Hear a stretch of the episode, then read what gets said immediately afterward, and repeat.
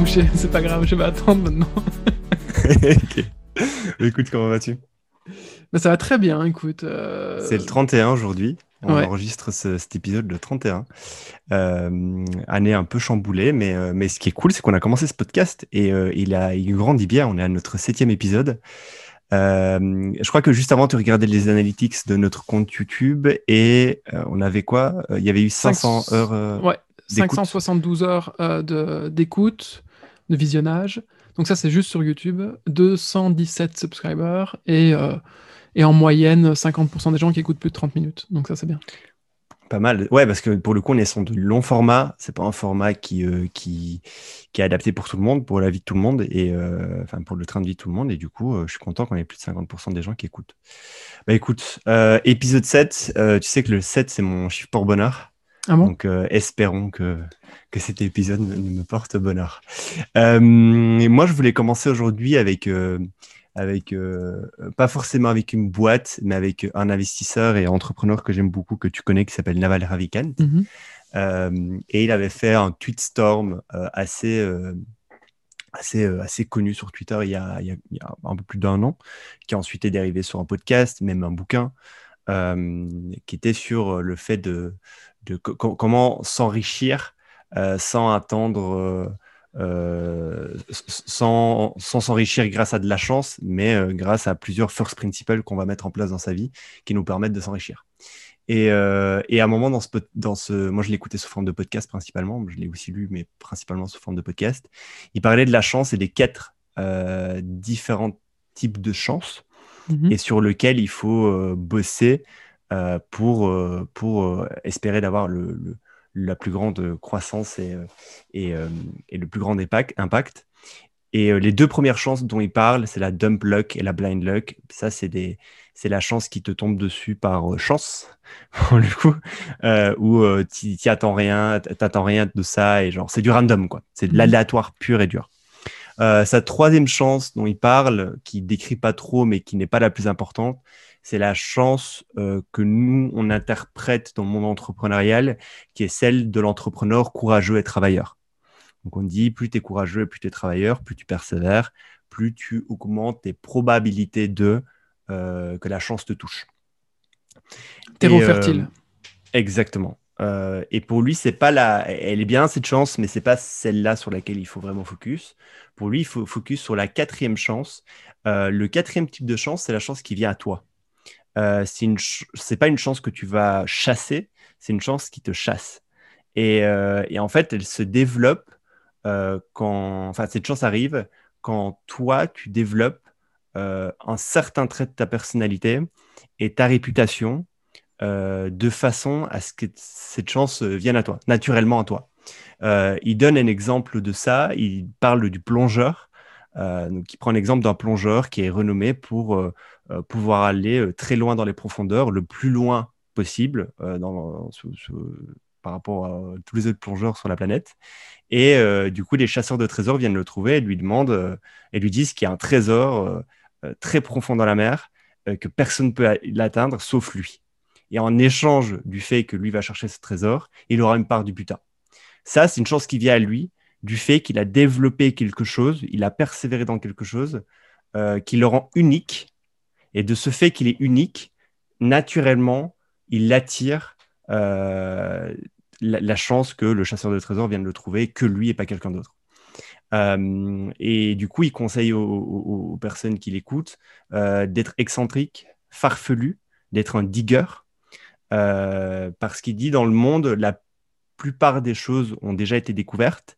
Il reste des spots non découverts, des spots où tu peux encore être le numéro un. Euh, mais pour devenir le numéro un aujourd'hui, ce qui est de plus en plus dur que hier, euh, il faut que tu aies un- une part d'excentrisme en toi, une part de, Il faut être un peu farfelu euh, et il faut être un digger pour trouver des endroits qui sont inexplorés, dans lesquels toi, tu pourrais devenir le top, le numéro un dans, le- dans cet endroit-là. Euh, moi, j'ai un autre exemple là-dessus, c'est par exemple les, euh, les podcasteurs qui, euh, ou pas que les podcasteurs, les créateurs de contenu qui essaient de se spécialiser dans une verticale. Euh, typiquement, je suis créateur de contenu, mon- ma spécialité c'est la tech, plus spécifiquement la santé.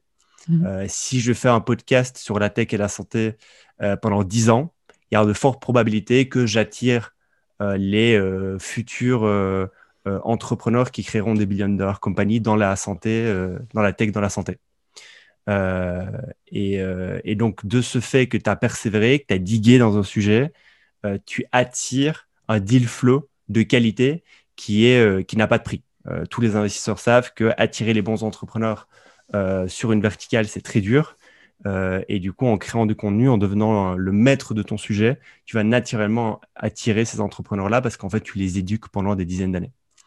Euh, je ne sais pas ce que tu en penses. Je ne sais pas si tu as des exemples, toi, de, gens, gens autour de toi, ou même des gens que tu suis, où tu as vu qu'ils ont développé cette ce quatrième type de chance, euh, qui est la chance qui vient à toi et pas toi qui va vers cette chance. Hmm, bonne question. Là, comme ça, j'ai personne qui me vient en tête. Euh, j'ai l'impression qu'autour de moi, la plupart des gens qui ont réussi, c'était plutôt sur le troisième type. Euh, ils ont développé un terreau fertile euh, et puis au fur et à mesure de leurs explorations, ils ont, ils ont décidé de, commencer à diguer dans une et puis voilà, c'est tout. Mais c'est pas des gens qui dès le début étaient des farfelus assumés et qui, qui se comportaient de, enfin, qui étaient originaux. C'était pas des origines, des originaux. Donc, euh, ouais, non, j'ai pas j'ai pas d'exemple comme ça qui me vient en tête. Euh, mais, mais Naval, son, cette Tweetstorm, etc., c'est extraordinaire. Moi, moi dans ce, dans ce, dans ce, dans ce tweet, Tweetstorm, ce qui m'avait le plus marqué, c'était euh, part du principe que chaque heure de ta vie vaut 5000 balles. Et, et ensuite, tu, tu enfin, et en gros, à chaque fois que tu fais un, une entorse à cette règle-là, ça doit être considéré comme c'est parce que tu fais quelque chose qui, sur le long terme, va ramener plus. Euh, et, je sais pas, moi, ça m'a vraiment, ça m'a vraiment euh, changé euh, la, façon dont je voyais le, temps, le temps passé et investi dans des boîtes ou dans des projets perso. En fait, c'est un, un, bon, une bonne sélection naturelle en fait d'appliquer ça, mmh. avoir ce framework en tête. et ça me fait penser que j'avais un autre truc.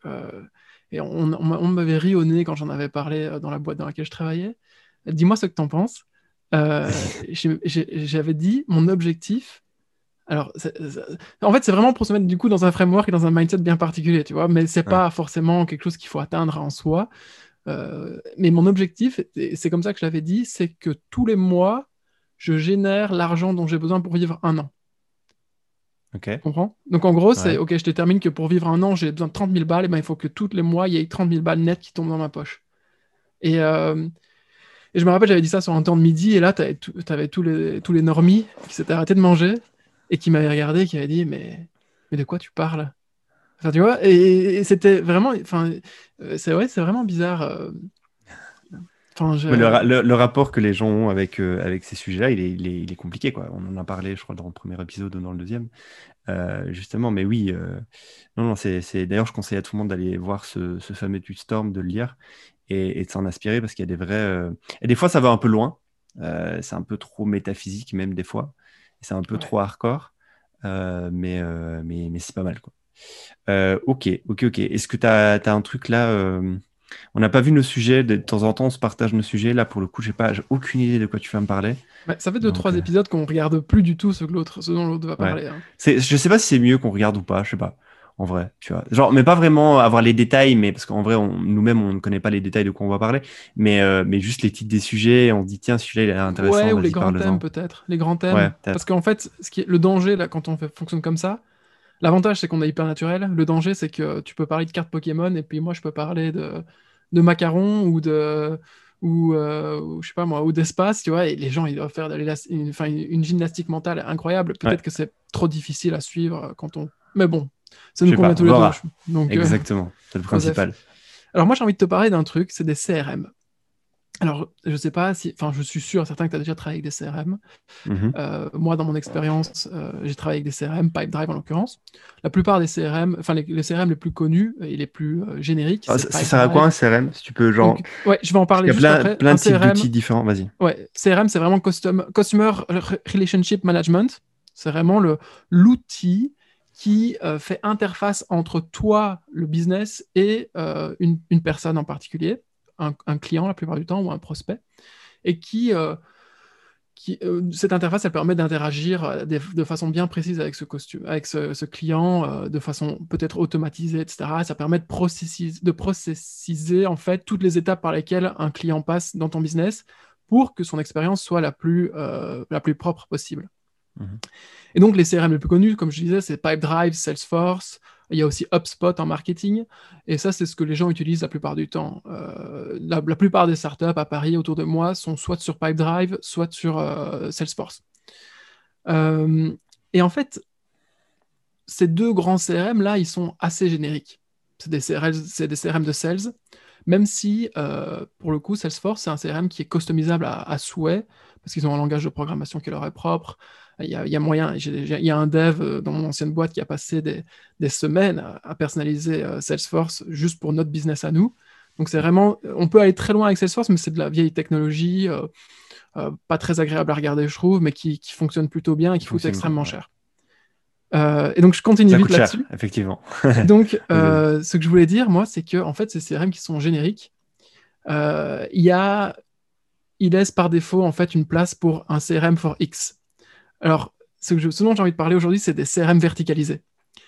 Et euh, j'ai envie de parler d'un CRM verticalisé en, particulier qui s'appelle Viva.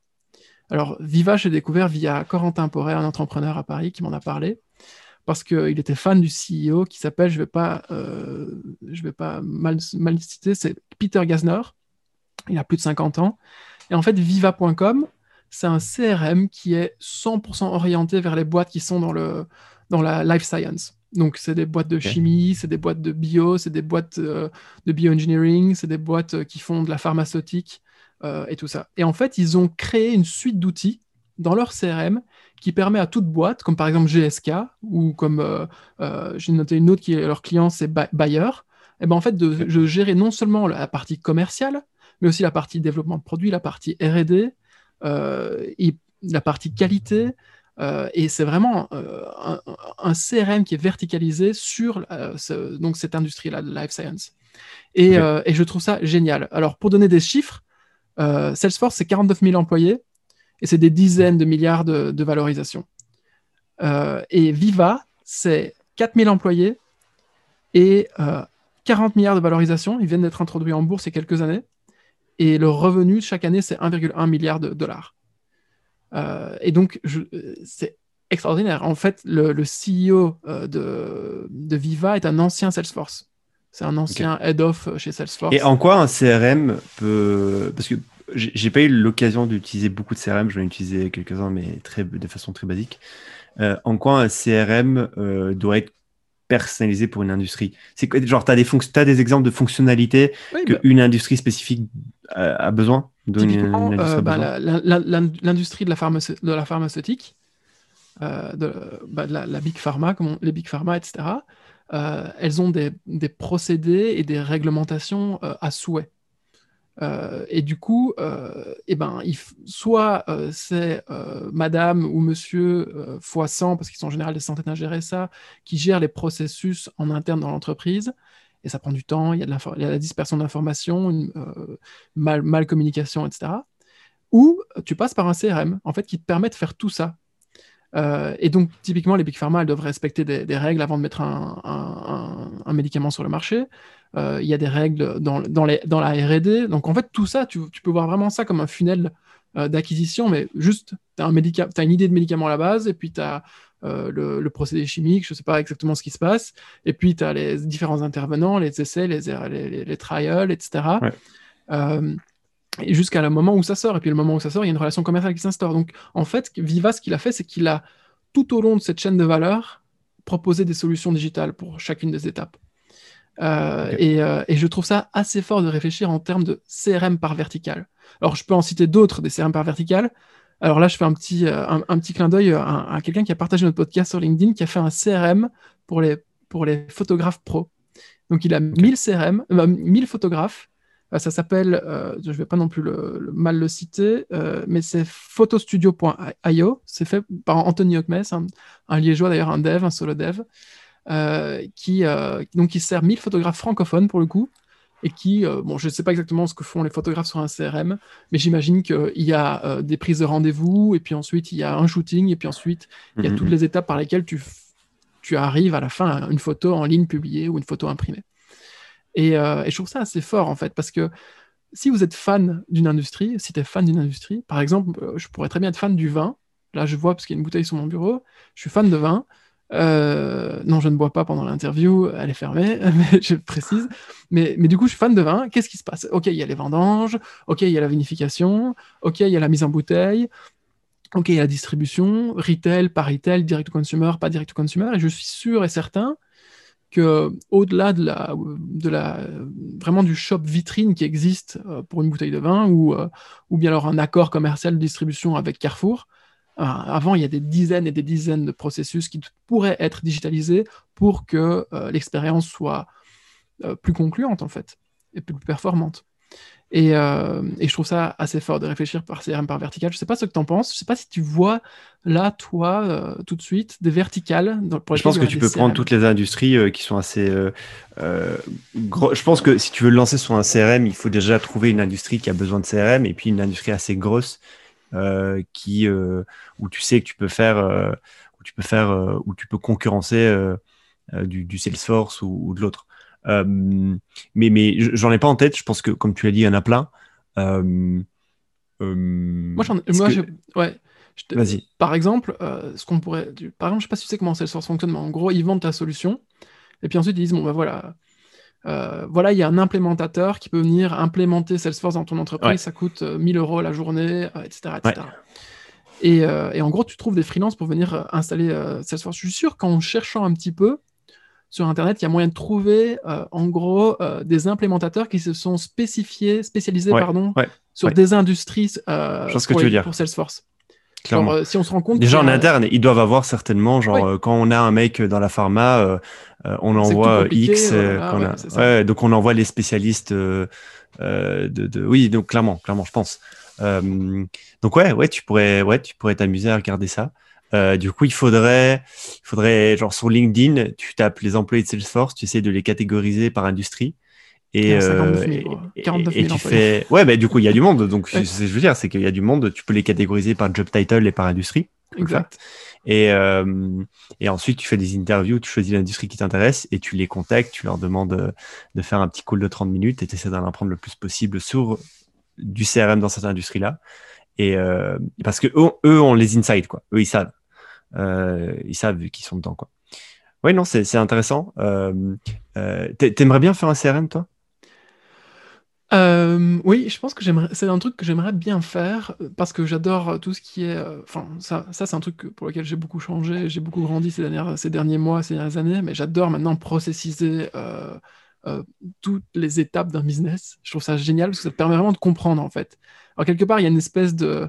ouais, tu, scléroses un peu le truc quand tu l'analyses et que tu le mets dans des process. Mais, euh, mais il y a quelque chose aussi qui est assez bandant, je trouve, là-dedans. Et, euh, ouais, mais genre même quand j'étais chez Spacefil, par exemple, je suis sûr que la plupart des logisticiens en France euh, auraient tout intérêt à, avoir un CRM pour gérer leurs clients qui arrivent, qui arrivent en direct.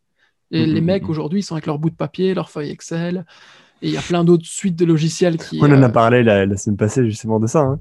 C'est. Euh, ah oui, avec. Euh, oui, euh, oui on a parlé de tout ça. non, clairement, clairement, clairement. Et ok, donc tu aimerais bien faire un CRM et. Bah, je ne sais pas si j'aimerais bien faire un CRM, mais je pense qu'il y a vraiment plein d'opportunités. Si vous avez, si vous êtes fan d'une industrie et que vous vous rendez compte en fait qu'elle utilise un CRM par défaut qui est nul et pas vraiment personnalisé, rien qu'en faisant un petit peu de branding et en personnalisant. Vous pouvez même au début, ça peut être dégueulasse. Hein. Moi, ce que je ferais si j'allais là-dedans, par exemple, si je voulais faire un, un CRM pour le vin, bah, je prendrais Pipedrive et euh, je passerai euh, trois semaines avec euh, trois viticulteurs différents et, et, je leur ferai un CRM sur Pipedrive pour eux. Exactement. Je pense que, ouais, en fait, il faut commencer par du prestataire de service pour les 10 mm. premiers clients. Et en fait, tu installes une solution existante et tu vois là où les mecs galèrent. Quoi. Là où les mecs disent, ouais, mais en fait, ça, c'est pas adapté, j'aimerais bien plutôt que ça fasse ça. Et ça, tu, notes et du coup, ça te donne les, les features customisées pour cette industrie-là. Quoi. non, clairement, clairement. Et ça, c'est une bonne, une bonne, une, bonne chose à faire. Et, d'ailleurs, c'est drôle que tu parles de ça parce que euh, il y a beaucoup de personnes qui, euh, qui disent quand tu veux faire du SaaS B2B, commence par du service. Euh, essaye de comprendre tes clients de quoi ils ont exactement besoin et ensuite développe un produit. en fait, c'est une, épée à double tranchant parce qu'on sait tous que le service est beaucoup plus facile que le produit. et du coup, tu risques de t'endormir sur le service. Quand tu commences à faire du service, que tu factures cher, tu risques de tomber amoureux du service et de ne jamais faire de produit. sachant que le produit, c'est plus compliqué, euh, mais ça a plein d'autres avantages. C'est que ça scale, ça fait plein d'autres choses. Mais je connais plein de personnes qui ont voulu faire ça et, in fine, sont restées euh, dans la tourmente du service parce que le service, c'est simple. tu délègues, tu délègues, tu... au final, quand tu es, fondateur d'une boîte de service, si tu fais plutôt bien les choses, tu fais du management. On, en, on, en, revient exactement au tout début de l'intro euh, avec, avec Naval tu dois trouver un moyen de, que, ton, que, ton revenu ne soit pas corrélé au temps, corrélé, pardon, au temps que tu investis. oui, clairement. Et du coup, tu peux pas le faire avec du service. Enfin, c'est compliqué. Et du coup, toute personne qui n'a pas envie d'avoir un, d'avoir un, enfin, une, équation simple, nombre d'heures fois euh, prix par heure égale mon revenu, euh, eh ben, elle voudra un moment faire du produit. Ouais. Euh, et donc, ouais, bah, si, si, le mec est heureux en faisant du service, why not, tu vois Mais après. Non, mais exactement. Et, attention, je critique pas ça. Hein. Il y a des gens qui font du service, qui aiment bien leur vie et, ma foi, qui continuent à faire du service, ils sont heureux dans ce qu'ils font. Service, et qui font d'ailleurs ils font du très bon service. Euh, mais moi j'ai un exemple là-dessus, c'est euh, c'est Robin euh, de Many Pixels. Donc il a commencé en faisant du service, c'est-à-dire une agence de design. Ensuite il s'est rendu compte que les process avec ses freelances, parce qu'en fait il sous-traitait la majorité de la main d'œuvre, étaient une galère sans nom et en fait il fallait créer un tool qui puisse permettre aux clients de, de communiquer avec le freelance de façon fluide et claire.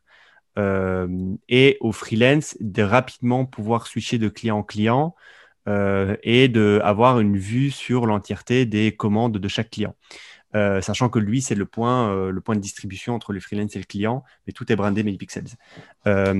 Et, et, du coup, il a développé ManyRequest, qui aujourd'hui est un outil, qui est un SaaS qui permet aux vendeurs de services de créer un panel client, un portail client white labellisé euh, au nom de ta propre boîte et du coup d'avoir un, outil, bah, un, portail client. Quoi. Toute personne qui a, qui a déjà fait appel à des services en ligne sans rencontrer jamais personne sait qu'il existe des portails clients qui permettent de communiquer avec le, prestataire de service, euh, échanger des pièces, euh, jointes, ce genre de choses. Quoi.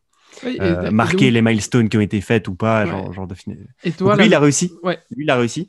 mais il y a beaucoup de personnes qui, qui, qui, qui se disent je, vais commencer par du service pour faire du produit. In fine, ils ne le font jamais. Quoi. Mais, mais ouais. Mais, mais, mais dans, dans, le cas de Robin, par exemple, c'était l'étape, l'étape cruciale, c'était l'étape service. Ça lui a permis en fait, d'imaginer un produit pour lequel il n'avait aucune idée. Parce que dans sa tête, il ne voulait pas faire du produit à la base. Mm. Il ne savait même pas qu'est-ce que c'était du produit. Enfin, si, il savait, mais il n'était pas parti pour ça. À la base, je crois qu'il gérait une agence de, immobilière. Euh, il, est, il est dans le service depuis le début. Euh, il voulait faire du service, mais il a vu qu'il y avait du produit à faire et que le produit est scalable et que l'aventure produit est une autre aventure aussi, et euh, avec ses avantages et ses inconvénients. mais voilà. J'ai une question pour toi là. Euh, je te disais avant le podcast que j'avais envie de râler, et ça sert à rien, d'accord Je ne vais pas m'étendre, mais je vais juste te demander, à ton avis, à mon avis, dis-moi. Pourquoi est-ce que c'est si difficile de faire un beau produit en France ou en Europe d'une manière générale? Je, en, vrai, ah, euh, c'est rare les boîtes pour lesquelles je me dis waouh, ils ont fait un produit unique au monde. Et la question qui est sous-jacente à ça, c'est pourquoi est-ce que 90% des fondateurs que je connais en tout cas, ou dont j'ai entendu parler, dont j'ai écouté des interviews, ont tous euh, pris un business euh, aux États-Unis et ils ont fait, OK, on va l'appliquer comme ça en France. tu vois Non, non, mais c'est génial. Non, mais, non, mais, euh, ça fonctionne. Euh, c'est génial. Mais ça, en fait, je comprends pas d'où vient. Enfin, tu vois, on parlait de Naval qui disait originalité, etc. Euh, elle est où l'originalité là-dedans? Pourquoi est-ce que les États-Unis ont toujours deux ans d'avance sur la France C'est un putain de sujet. C'est un putain de sujet. Je ça pense qu'on peut en parler pendant des heures. Et, et, et, hum, et je connais beaucoup de personnes dans l'écosystème startup en France, euh, plus spécifique, enfin, même en Europe, et, euh, et personne n'a envie de se l'avouer, ça. Et j'ai l'impression que soit c'est de la mauvaise foi, soit c'est moi qui suis à côté de la plaque. Mais je pense aussi qu'on a une majorité de boîtes qui sont des copycats euh, des US, qui sont adaptées à la France ou adaptées à l'Europe. Et ça marche, ma foi. mais pourquoi, du coup, on n'arrive pas à avoir des boîtes en Europe ou en France qui sont originales Day One et, euh, euh, et, sont uniques d'elles-mêmes, des One, sans forcément euh, regarder de l'outre-Atlantique. Et, ça, alors on en a un des exemples. Enfin, tu vois, on a des très belles boîtes. On a Zenly. on, a, plein de belles boîtes. C'est pas, pas vrai, tu vois. Enfin, si, c'est vrai. Je pense que déjà, il y a le retard. Il y a le retard. Il y a le retard historique qui fait que en France, en Europe, on est en retard. C'est historique, c'est comme ça, tu, tu peux pas, tu vois, as des années de retard. Parce qu'il y a la concentration du capital, à la base, elle était là-bas. ensuite, tu as la concentration des talents qui étaient là-bas. Euh, tu as, la niaque américaine, les Américains, c'est des vendeurs. On n'est pas des vendeurs, nous. Euh, donc, tu as plein de choses qui, qui, font ça. Bon, maintenant, on, on, quand même, on a bien rattrapé en Europe et en France. Euh, il y, y, a des belles choses qui se créent. Mais après, euh, après, je suis totalement d'accord avec toi sur le fait qu'on a, on a, on a un malin plaisir à faire juste des copycats. Mais c'est de la paresse ou c'est de. Enfin, j'ai l'impression en fait que c'est. Il y a des mecs qui. Enfin, la plupart. Je vois très bien le profil passer. Hein. Après, après, ça se met aux US. Euh, tu sais, euh, pareil, ça, mais. Ouais, c'est ça en fait. En fait, c'est tellement grand les US que tu peux avoir 10 boîtes qui font la même chose, 100 boîtes qui font la même chose, chacun s'en sort, tu vois. Euh, alors oui, mais c'est pas une question d'output, hein. c'est plus une question de, euh, je sais pas moi, de réflexion intellectuelle à, la base. Comment ça se passe en fait? Pourquoi est-ce que il y a des mecs qui, enfin là je veux pas faire de généralité, mais pourquoi est-ce qu'il y a des mecs qui sortent de grande école, qui, qui font, euh, qui regardent la liste des, des, boîtes qui ont levé et qui se disent ok bah j'ai envie de faire la même chose, mais pour la France. Et Enfin, et je me dis, ouais, bah, en fait, ils ont c'est une des meilleures façons de faire du cash et de lever de l'argent rapidement. Parce que tu vas voir les, les VC et tu leur dis. Tu leur euh, dis que ça a été prouvé aux US. Moi, je, moi, j'ai compris les nuances en France. Je copie la même chose. J'ai la bonne équipe qui fait avec et, tu l'es facilement. Je suis d'accord. Euh, Après, peut-être qu'on invente euh, sur le tas par derrière, tu vois. Mais je voulais juste rappeler. Je pense qu'il y a une adaptation qui se fait. Mais l'idéation, c'est vrai que le côté créatif est pas encore là, quoi.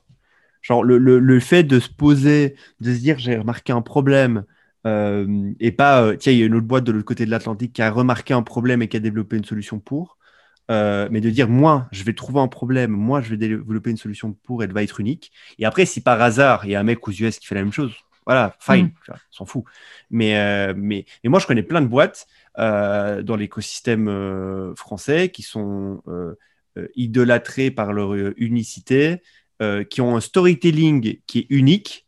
Et je connais les fondateurs, et les fondateurs, quand, ils ont un verre dans le nez et qu'ils sont nets, ils te disent non, mais en fait, euh, j'étais en vacances avec des potes aux US, euh, on a vu cette boîte, on s'est dit il faut faire la même chose en France. Ils sont revenus, ils ont passé euh, 3-4 mois à voir si c'était faisable en France.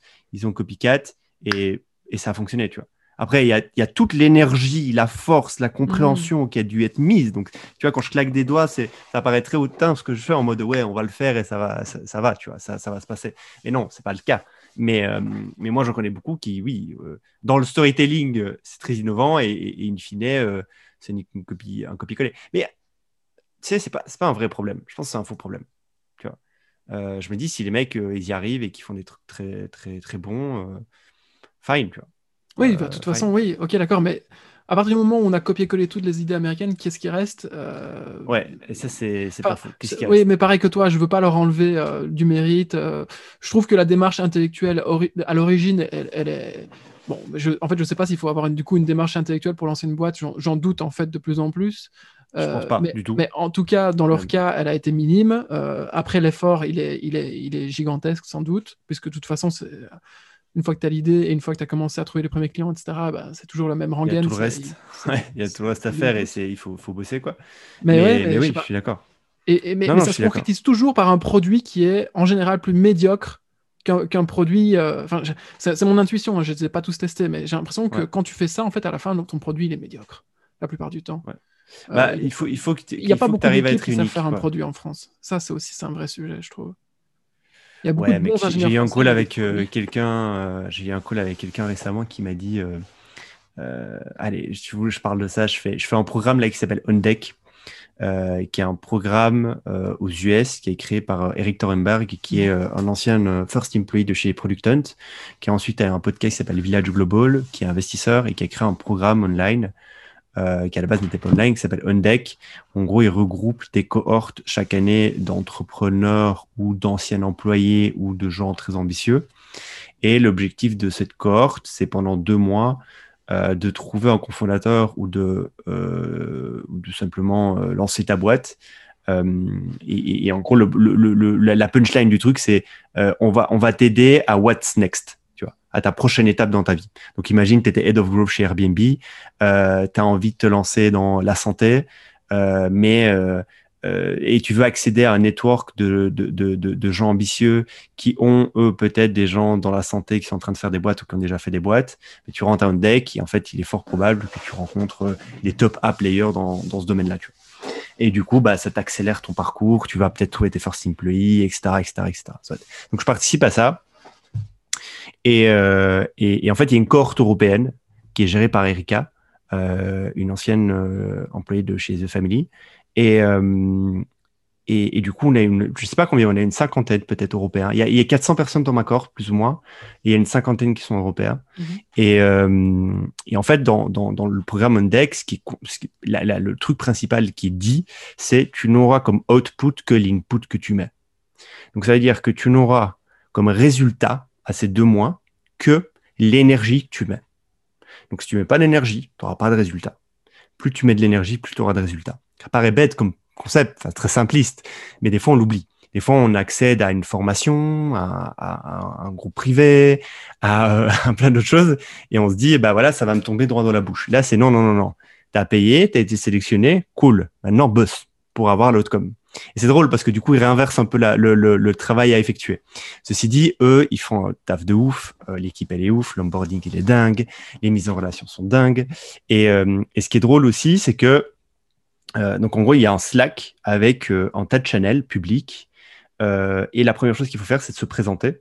Donc tout le monde se présente dans un channel. Donc il y a 400 présentations très complètes, très très très, bien faites. Et, et, et, le, et, chaque semaine, presque une fois ou deux fois par jour, il y a un événement auquel tu peux assister. Euh, tu n'es pas obligé, tu peux y assister si tu veux. Il y a des icebreakers, il y a tout ce que tu veux. Tu as quand même 400 personnes à gérer. Soit. Et la première chose qui est dite aussi, c'est donc l'input euh, dirige l'output. Et en plus de ça, euh, tu dois faire l'effort de contacter en one-to-one les gens qui t'intéressent. Donc, si tu vois 400 présentations et que dans les 400 personnes, il y en a 10%, donc 40 qui t'intéressent, tu vas en one-to-one et tu leur demandes de faire un call dans la semaine.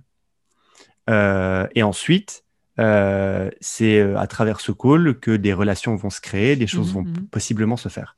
C'est drôle aussi parce qu'en général, quand tu rejoins une communauté, euh, tous les gestionnaires de communauté, ce qu'ils n'aiment pas, c'est les one-to-one. En fait, ce qu'ils ont envie que tu fasses, c'est que tu discutes en public pour montrer aux autres que tu participes. Et comme ça, il y a un effet de chacun participe et donc l'autre a envie de participer, ainsi de suite. C'est un peu ce qu'on est en train d'essayer de faire vivre sur Circle, sur la, communauté Farmspot. Là, c'est inversé. Là, ils te disent, tu n'as pas besoin de, participer au truc public c'est pas pas là où tu vas avoir le plus de plus-value. Là où tu vas avoir le plus de plus-value, c'est dans les one-to-one avec les gens. Euh, et du coup, la 80% de, la valeur qui est créée, elle est créée dans le Slack, dans la partie privée. En fait, tu le vois pas en fait, mais c'est créé dans les one-to-one. Donc ça aussi, c'est retournement de, la conception de qu'est-ce qu'une communauté, un network de gens quali. Euh, tout ça pour dire quoi? C'est parce que la semaine, parce que du coup j'ai fait pas mal de calls, j'ai fait une trentaine de calls. C'était, un peu long ce que je suis en train Ouais. euh, j'ai, fait, une trentaine de calls avec des gens brillants, avec euh, le head of growth de Superhuman, euh, avec des gens qui sont en train de faire des boîtes de ouf. Vraiment, c'est, incroyable les gens qui là-dessus. C'est, vraiment, c'est t'as des, t'as des, t'as une vraie sélection qui est faite à l'entrée. Okay. et, et suite à tous ces calls, je me rends compte que il y a des remarques, des choses qui ont été faites, pas que sur moi, même aussi sur d'autres personnes, pas, pas sur moi en mode sur ma personne à, moi, tu vois, même sur, sur, sur, sur, euh, sur d'autres personnes qui sont de la cohorte européenne, euh,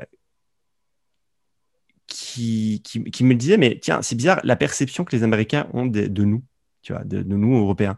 Parce que as même sur Twitter, des fois, tu as des mecs connus aux US qui savent même pas qu'on existe, quoi. J'ai l'impression, tu vois. Il a l'impression que tout est centré sur les US, que, les top talents sont aux US, que le top capital est aux US, que tout se passe aux US.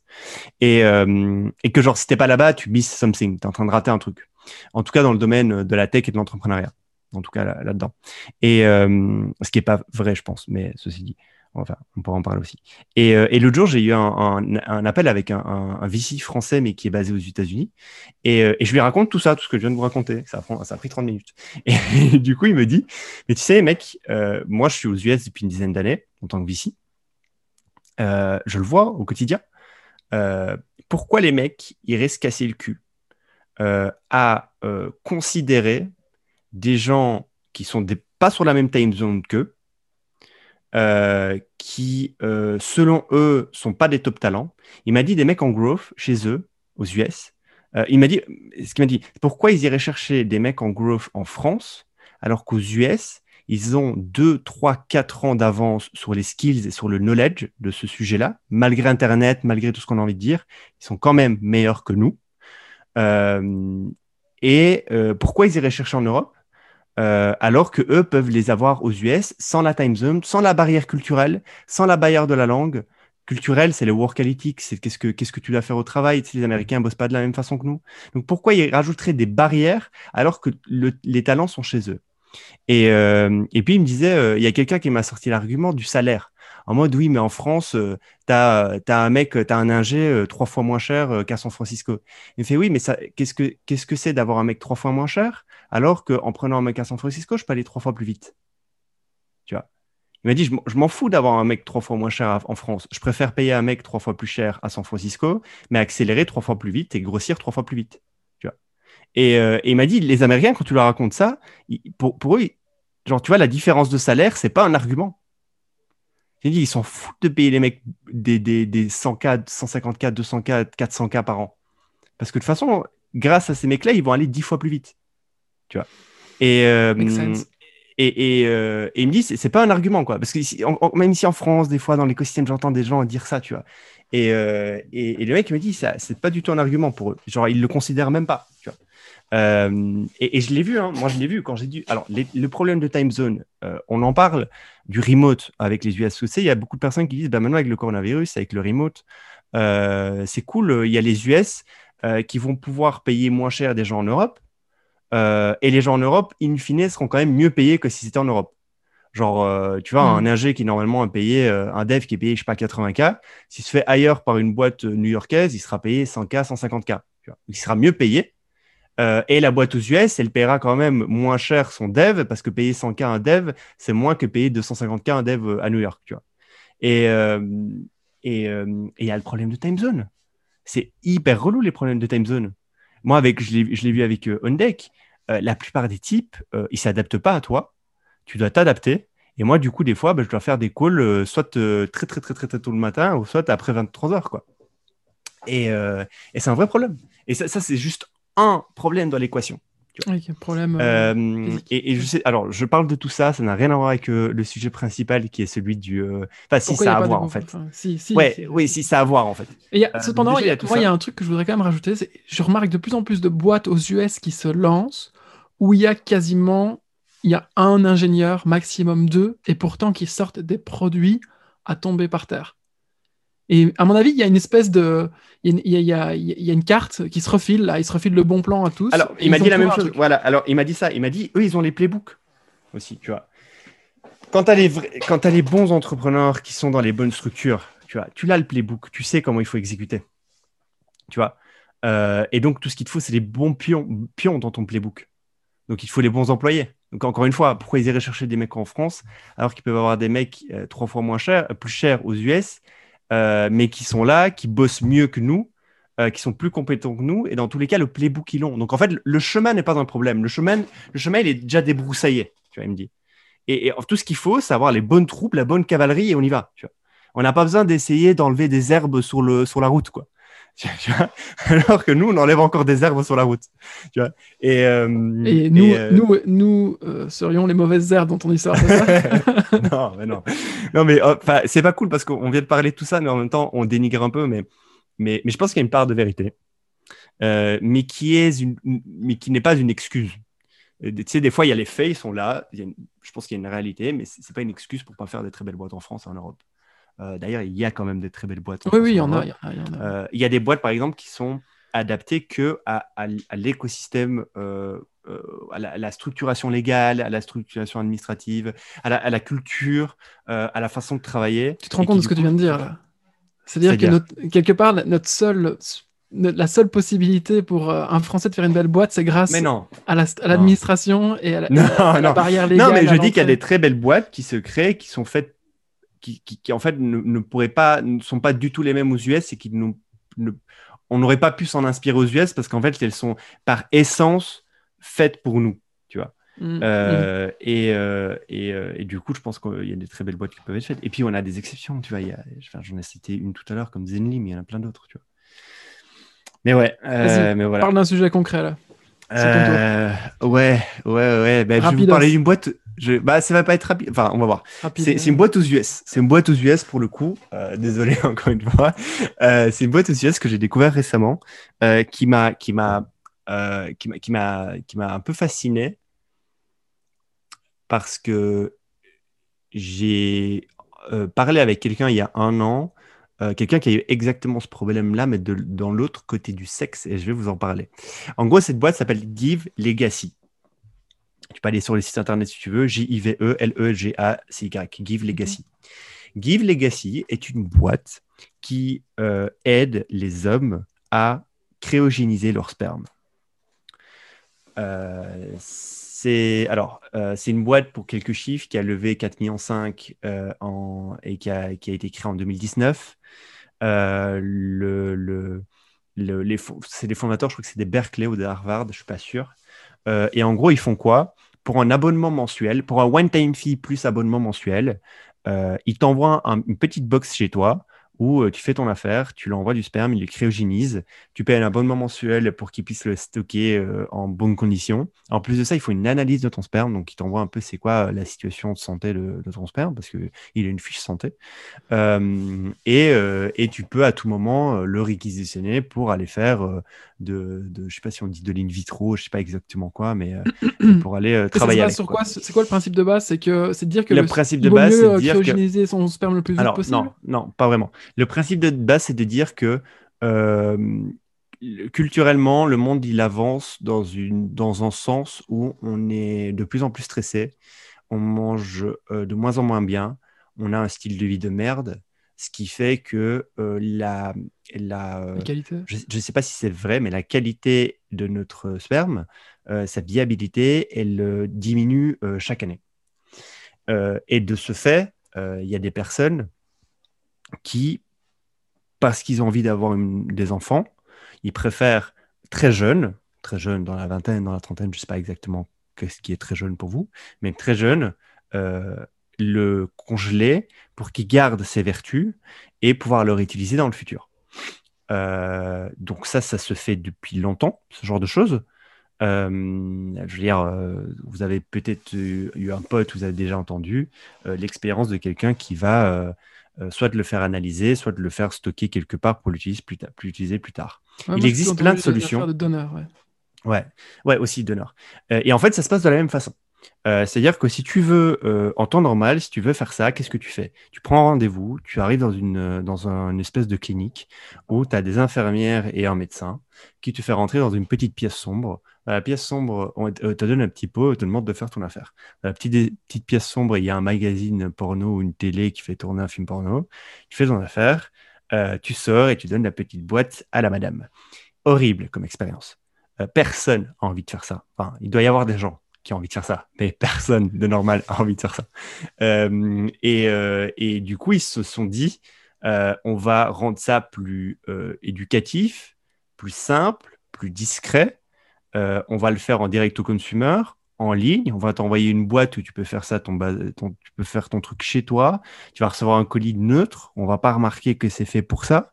Euh, et, euh, et en gros, ils sont en train de faire la même chose que Charles.co fait en France avec le Viagra. Charles.co est une boîte française où tu peux commander du Viagra de façon euh, mensuelle ou en one time.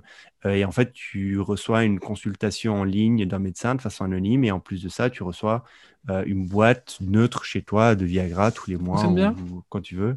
Fonctionne super bien. Ils ont une croissance de porc. Testé et approuvé Euh, j'ai pas testé, euh, mais ils ont une croissance de porc et tout se passe bien et c'est une très belle boîte. Charles avec un S à la fin. point co. Soit Give Legacy fait ça pour les hommes. j'ai fait quelques calculs. Je me suis dit tiens il faut combien pour qui C'est c'est quoi le modèle économique de cette boîte? Donc en gros elle a des euh, elle a euh, trois plans euh, en one time fee. Euh, ça commence à 195 dollars et ça finit. et le dernier plan, il a 4000 dollars que tu payes en une fois. Et ensuite, tu payes entre 100 et 120 dollars par mois pour le faire stocker. Donc, en gros, s'ils veulent faire un million par an, ils veulent faire, s'ils veulent faire un million par an de dollars, il faut plus ou moins 8000, 8000 clients. Quoi.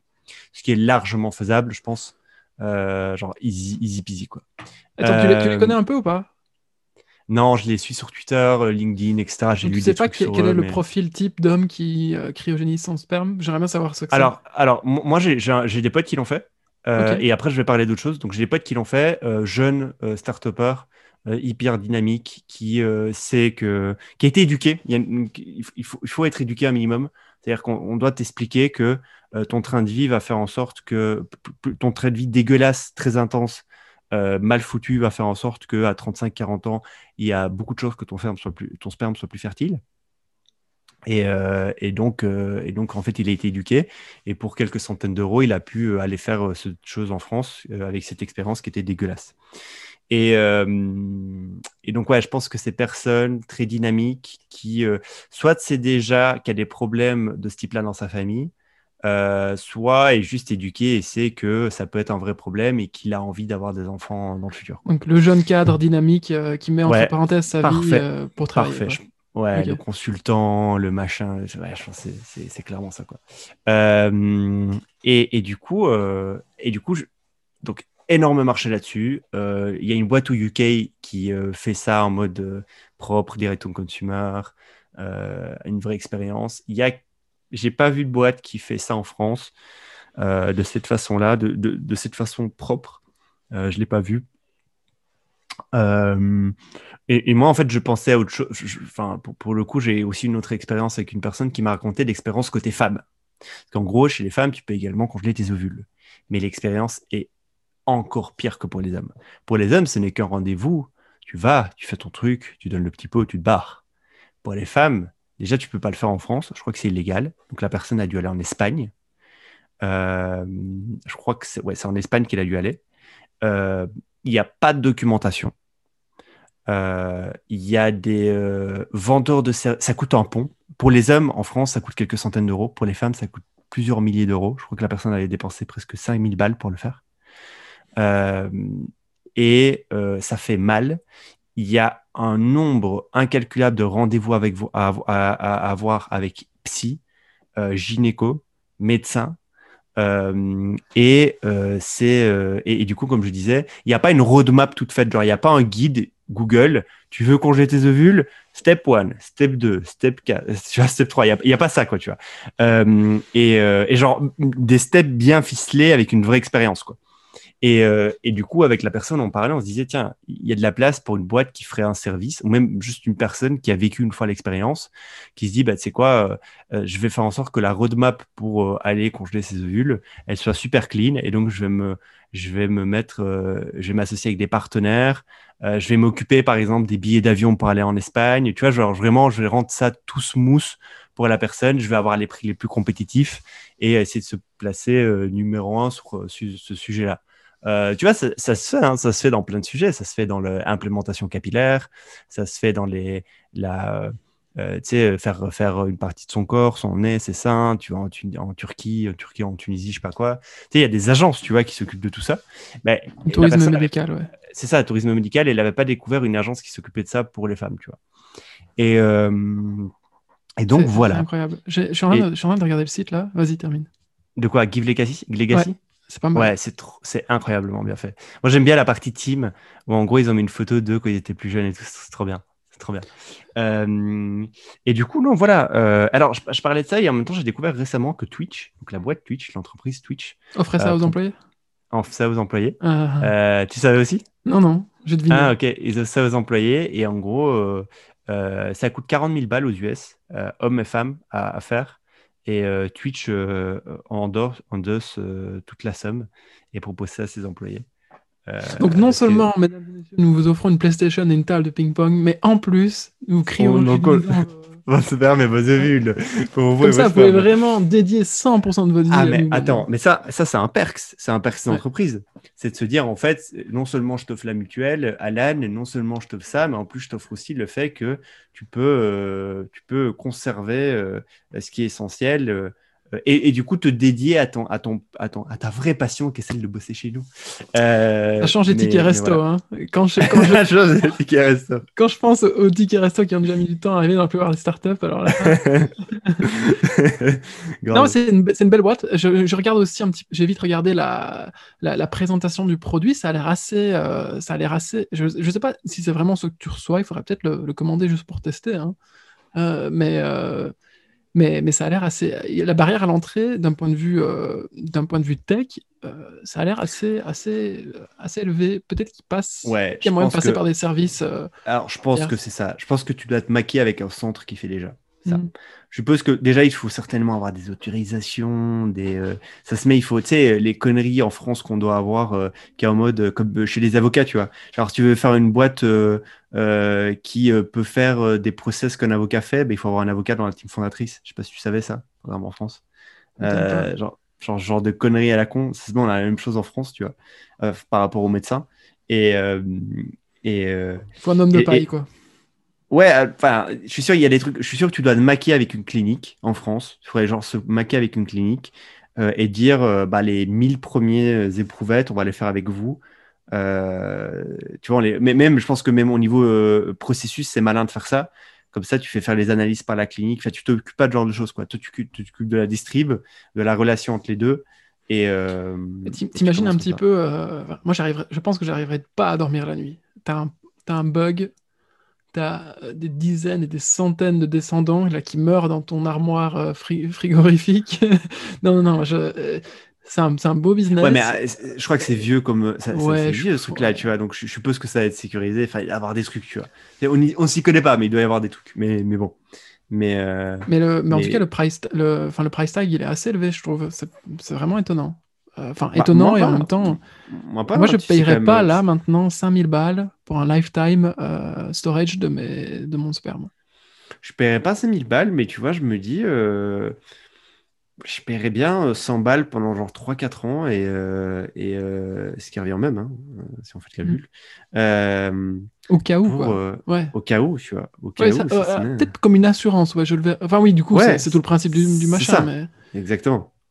Ouais, peut-être que je suis pas assez euh, projeté dans l'avenir pour, euh, pour me dire que ça sera peut-être utile un jour. Alors, je pense aussi qu'on n'est pas assez éduqué. Euh, c'est-à-dire, tu vois, quelle, sont les, les, quelle est la diminution de la chance du, d'avoir un sperme fertile plus les, années avancent J'ai pas les chiffres sous les yeux, je me suis pas documenté.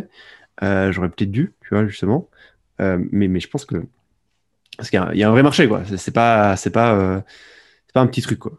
Donc, donc voilà. Juste, je trouve cette, cool, euh, cette boîte assez cool. Leur site est cool. Euh, la, la, la, team, elle est intéressante.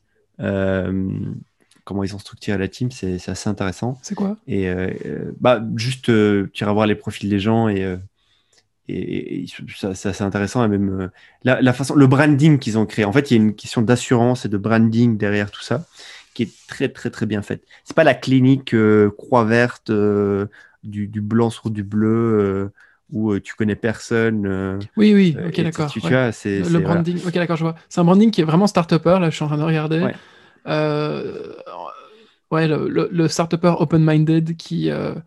qui voit pour la, qui, qui, qui est relax quoi. Vraiment, tu pourrais mettre une musique de Lofi en arrière-plan sur le site web, ça passerait. Exactement. Exactement. Tandis que c'est pas une musique de salle d'attente, quoi. C'est ça. Exactement. Et, et ouais. Et, et, je crois que dans le site, alors si je me souviens bien, j'avais vu ça il y a un mois.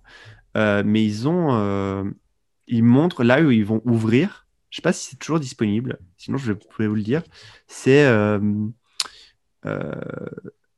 non, je, je crois pas qu'ils le montrent maintenant. Je crois qu'ils l'ont enlevé, mais en gros, ils montraient où ils allaient ouvrir. Ils allaient ouvrir en, à Londres, en, en, Israël et et il y avait un pays, je crois que c'était en Italie, un truc comme ça. Donc ils ont, ils ont une vraie stratégie d'expansion. Euh, ils veulent rentrer en Europe, quoi. Euh, alors que parce que pour le moment, en fait, je voulais commander et c'était pas disponible. Et, euh, pour le moment, ils sont toujours que aux États-Unis, ils disent en footer. Mais mais je me demande quel marché, la taille. Enfin, tu as des données là-dessus ou pas? Parce que du coup, c'est un, marché qui n'a pas été très exploré jusqu'à présent. J'imagine qu'il va grandir avec le temps. Donc, c'est un marché qui grandit, qui va peut-être fois x2, x3 dans les 2-3 prochaines années. Mais enfin, c'est quoi, la, quoi la stratégie long terme quoi? Ouais, c'est une bonne, c'est une bonne question. En fait, peut-être que ça, c'est une erreur de ma part. J'ai l'impression que toute personne qui lance une boîte la lance en se disant, OK, ça, ça pourrait être acheté par telle ou telle boîte. Il y a beaucoup de euh, personnes qui pensent dans, comme ça. Dans leur, dans leur cas, euh, dans leur cas, j'imagine que c'est une big pharma qui va les racheter si un jour ils doivent, ils doivent être achetés. Ou Amazon. Pourquoi pas Rigole pas, mec. Hein. Amazon, euh, Amazon, là, ils gagnent ouf. Hein. Ils gagnent ouf, Amazon. Moi, je voulais te parler d'un autre truc, si tu as fini là-dessus.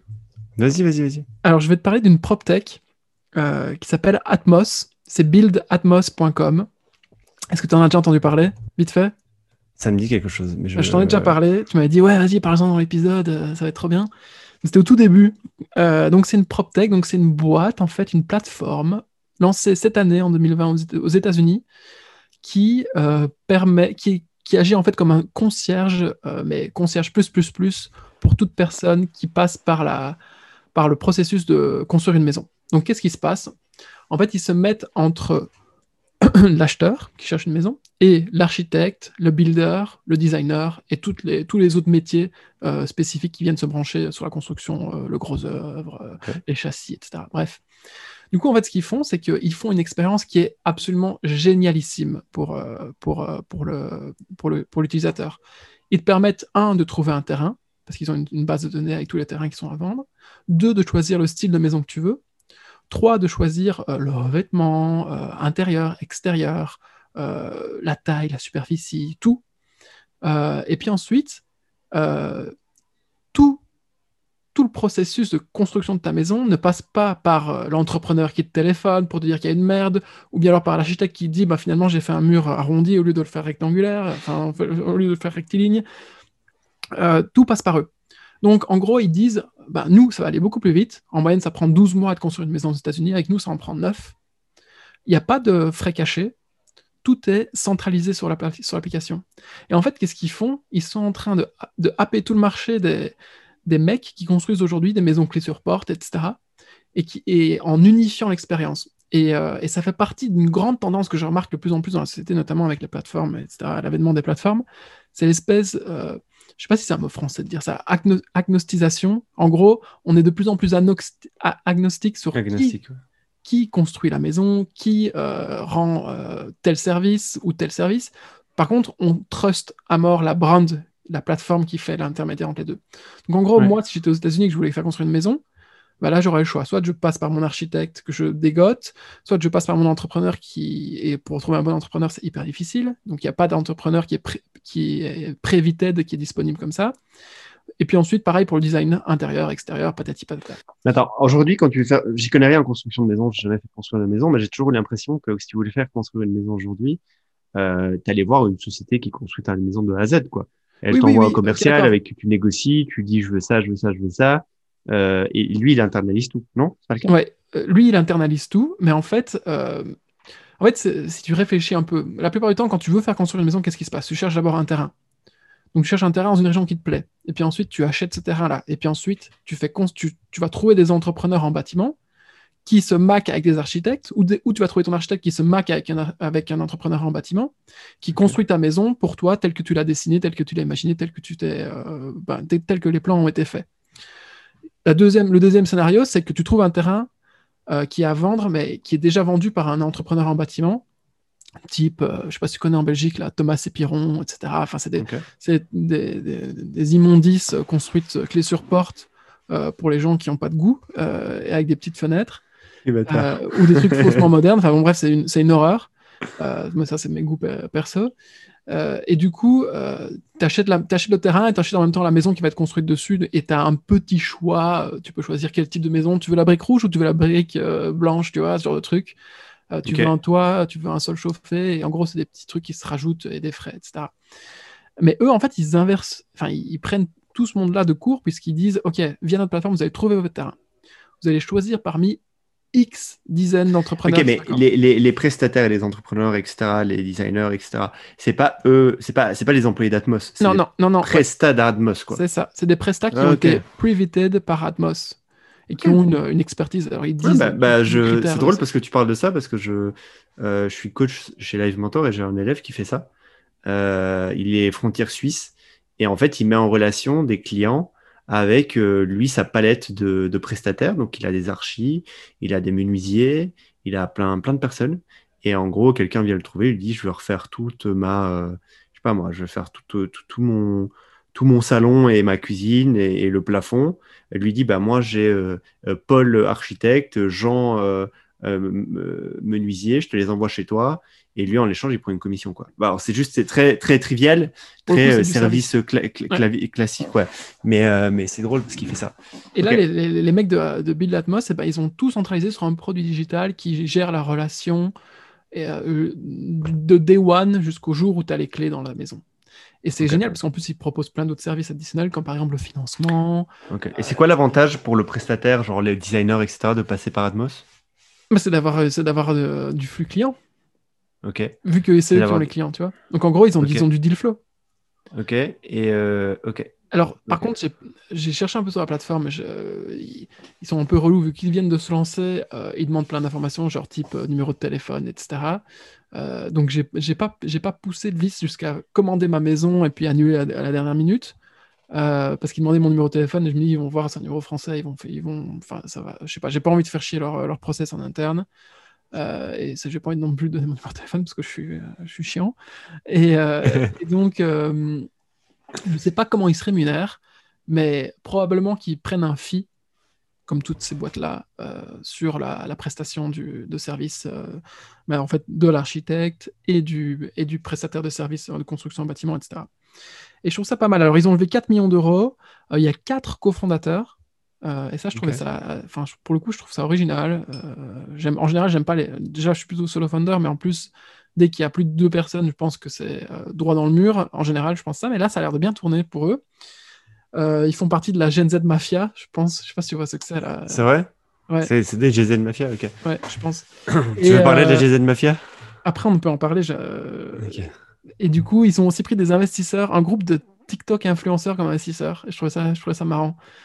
Euh, why not? Et, euh, et, donc voilà, euh, je trouve ça pas mal. Cette espèce de concierge amélioré qui gère toute ta relation dans la construction de ta baraque, ça, ça, a du sens pour moi.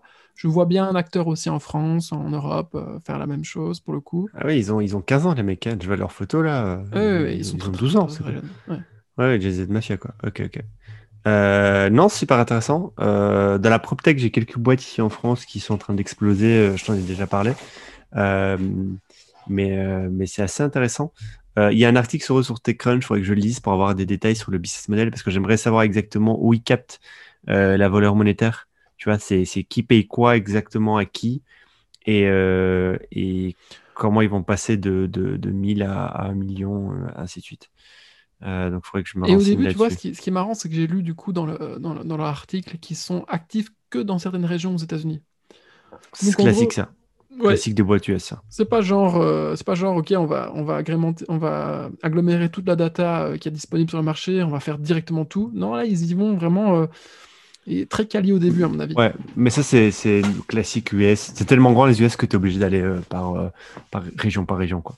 Et tu peux te permettre parce qu'en fait, euh, tu sais, quand on, on, dit ici, on lance en France et puis on ouvre à Londres et puis on ouvre, euh, on ouvre en Allemagne. Et, là, là-bas, ils disent non, on ouvre un endroit, enfin une région, puis on ouvre une autre. En fait, on a une vingtaine à ouvrir et on a de quoi faire pendant les 15 prochaines années. Quoi. Mm. Donc, euh, donc ouais. Ok, ok, ok. Et puis, et puis je, crois que c'est adapté à leur modèle, quoi, parce qu'au début, tu dois rencontrer les, les, les, propriétaires, etc. Donc, c'est normal.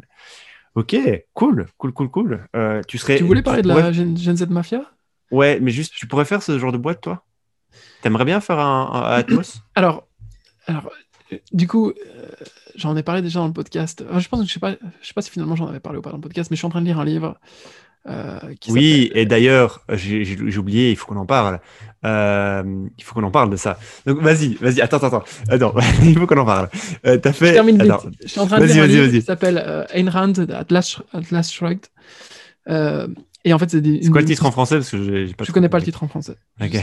Ayn Rand, c'est une, autre, une, une, une, une, auteure, une autrice très connue aux États-Unis euh, libertarienne. Euh, vraiment, vraiment incroyable. Pour elle, euh, l'héros le, salvateur du monde, c'est l'entrepreneur. Ok. et bref, dans ce livre-là, il y a plusieurs acteurs et ils font tous des trucs ils construisent tous des trucs physiques, tu vois. Vu que ça a été écrit au XXe siècle, il n'y avait pas encore énormément de... Enfin, je suppose que même d'ailleurs son époque, je sais pas, quand je pense que le livre est sorti dans les années 50, mais je suis pas sûr, 30 ou 50, bref, il n'y avait pas encore les ordinateurs, etc. Bref, en gros, elle met en valeur des gens qui construisent des choses, tu vois. et, et ça, c'est un truc qui me plaît énormément. Et je suis en train de réfléchir à tout ça pour le moment, tu vois. Donc, j'adore tout ce qui est software, etc. Mais il y a une partie de moi qui adorerait aussi voir des trucs se construire, tu vois, être un builder, être un bâtisseur. C'est intéressant cette remarque parce que. Et donc, juste pour terminer, Atmos, ça me plairait parce que ce serait quelque chose qui est très proche en fait de ça. Voilà, c'est juste ça. Okay. tu es la personne qui, euh, qui aide à construire, d'ailleurs, je t'ai envoyé d'autres liens, je en parlerai dans, plusieurs, dans un autre podcast, de petites maisons en kit préfabriqué, etc., que tu peux construire, etc. Je trouve ça hyper intéressant. J'aime bien le côté, le côté euh, les mains dans la boue, quoi, dans le cambouis euh, et, ça construit. Voilà. C'est intéressant ce que tu dis parce que moi aussi je suis très tech, software. en fait, je pense très de façon très simple. Je me dis euh, pourquoi me casser le cul à euh, rencontrer euh, des clients, à, faire des choses où il y a du mouvement d'être humain, ce genre de choses, et de machines et de tout, ce qui s'ensuit, alors où il faut suer, alors que derrière mon ordi, je peux produire des lignes de code qui sont utilisées par 10, 1 million, 100 millions de personnes, et la même ligne de code me rapporte de plus en plus d'argent. Alors, théoriquement, évidemment, parce qu'il y a des nuances à ça. Mais, tu vois, c'est vachement plus simple, c'est vachement plus scalable. Voilà. et, euh, et en contrepartie, euh, je me dis, j'ai envie, euh, une fois dans ma vie, peut-être quand je serai plus vieux, j'ai envie de consommer un produit que j'ai moi-même créé. Par exemple, quelque chose que j'ai vraiment envie, mais genre c'est un fantasme, mais j'ai envie d'avoir ça, j'ai envie d'avoir des restaurants.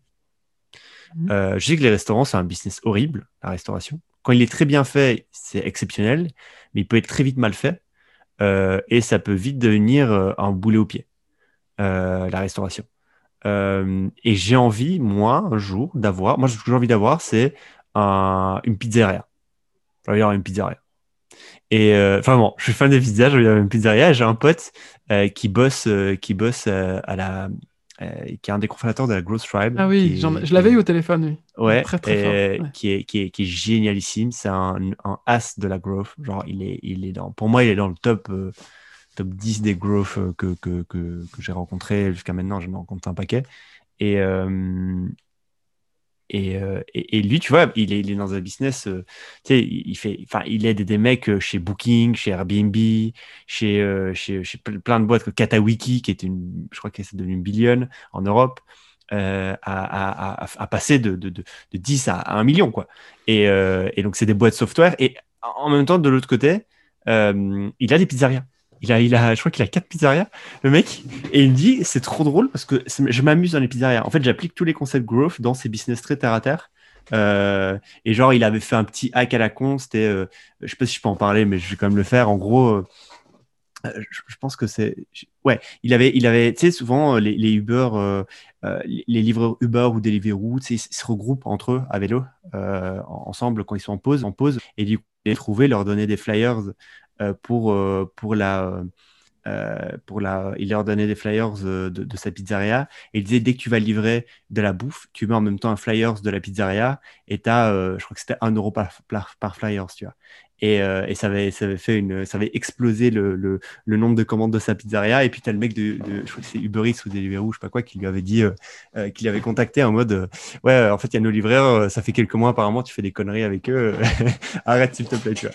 Et c'est trop drôle. Et du coup, il fait des petits, trucs comme ça à la con. Et ses pizzerias sont très rentables. Et il en ouvre chaque année. Et, c'est genre, c'est un putain de business, quoi. Genre, il, il, se, il se fait du vrai asset, quoi, avec ces business-là. Alors que de l'autre côté, il est pas du tout là-dedans, tu vois il, est à l'opposé de ça. Et, euh, le coût de fabrication d'une pizza, c'est quoi? C'est 1,50€, 2€? Alors, ouais, j'avais regardé, putain, je m'étais intéressé à ça parce que euh, moi, j'ai vécu 12 ans en Sicile. Euh, pour ceux qui ne savent pas, et, et ma, mère a travaillé pendant longtemps dans, la, dans la restauration, plus spécifiquement dans les pizzerias. Et c'est pour ça que quand j'étais petit, j'étais très gros, parce que je bouffais des pizzerias à tout va, des pizzas à tout va. Genre, je suis grand fan des pizzas. je une que ça.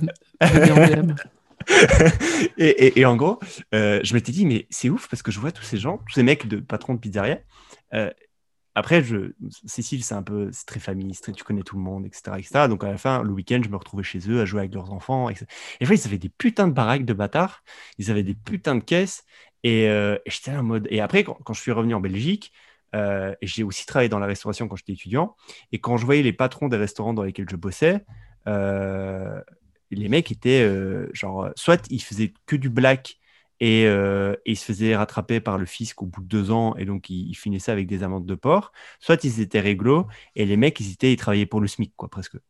Et je me dis mais putain mais c'est bizarre. Pourquoi les mecs de pizzeria ils s'achètent des villas de port ils ont des caisses de ouf? Après c'était la Sicile, euh, ça coûte moins cher aussi mais voilà. Et, euh, et puis j'ai regardé du coup le business model des pizzerias et en fait la pizza est le fast-food le plus rentable. une pizza, la, une pizza classique margarita ou n'importe quoi coûte entre 1,50€ et 2€ à produire. C'est ouf. c'est ouf. Non, mais c'est pour les boulangers. Enfin, ouais, mais, mais, mais, c'est dingue, tu vois, parce que le prix d'une pizza, tu vois, à, Paname, une pizza, c'est entre 15 à 20 balles. Ouais, le multiple est ouf, ouais. C'est genre, c'est ouf d'avoir un produit qui fait du, du x5, x10 je trouve. Quand on fait ça en crypto, on est fan. Et ben, il y a des gens qui font ça tous les jours. il y a des gens qui font ça tous les jours. Euh, ils font tourner les pizzas, ils font x5 x 10, frérot. Et nous, on est là avec nos cryptos. Euh, euh, et, donc, ouais, un jour, j'ai envie d'avoir une pizzeria. Et donc, tout ça pour dire que. T'aimes aussi le concret. T'as envie d'aller dans le concret aussi. Alors, j'aime aussi le concret, mais je, suis, je sais que je suis très fainéant. Tu vois. Et, je suis quelqu'un qui voit les défauts partout. C'est-à-dire que, tu sais, dès que ça va être du concret et que je vais voir qu'il y a, des, qu'il y a un, que le concret demande du coup un processus beaucoup plus lent et avec plus de barrières, avec plus de friction, euh, ça, va, ça va me saouler. Et je vais me dire, ouais, mais avec du software, frérot, ça, il n'y a pas, tu vois. mais en même temps, avec du software, il y a d'autres problèmes. Et, on n'en parle pas non plus. Euh, euh, ouais, il y a deal avec des devs. mais, mais ouais, voilà. Ok, cool. Moi, je, ouais, je vais parler d'un truc. Euh, c'est, euh, j'ai vu, tu as tweeté un truc, tu as partagé un truc euh, qui s'appelle un site qui s'appelle Token of Honor. Ah. Et, et c'est un site, allez tous le voir, allez lire ce qu'il a écrit. Enfin, je sais pas si c'est une transcription de, de trucs que tu as lu. et j'ai lu, en fait, j'étais en train de lire, j'ai lu la moitié. Puis je me suis dit, stop, lis pas plus, on va en parler dans le podcast, il va, et lui, il va t'expliquer. Euh, est-ce que tu peux m'expliquer le pourquoi du comment, qu'est-ce que c'est, tout, et pourquoi tu en as fait un site, avec quoi tu as fait site, et, pourquoi tu as fait ça? Alors, merci pour le piège.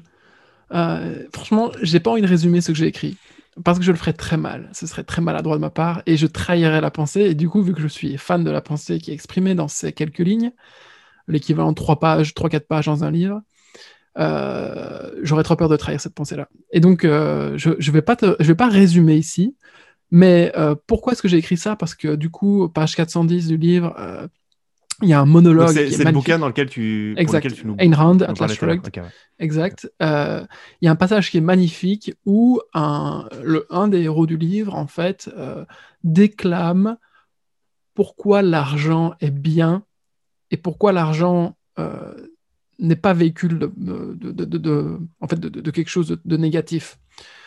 Étant donné que je suis né, tout comme toi d'ailleurs, mais euh, chacun a une particularité, en Europe, donc euh, continent euh, catholique, où on n'est pas forcément, enfin continent catholique, il n'y a pas que des catholiques en Europe, mais vous m'aurez compris, l'argent, c'est un petit peu tabou.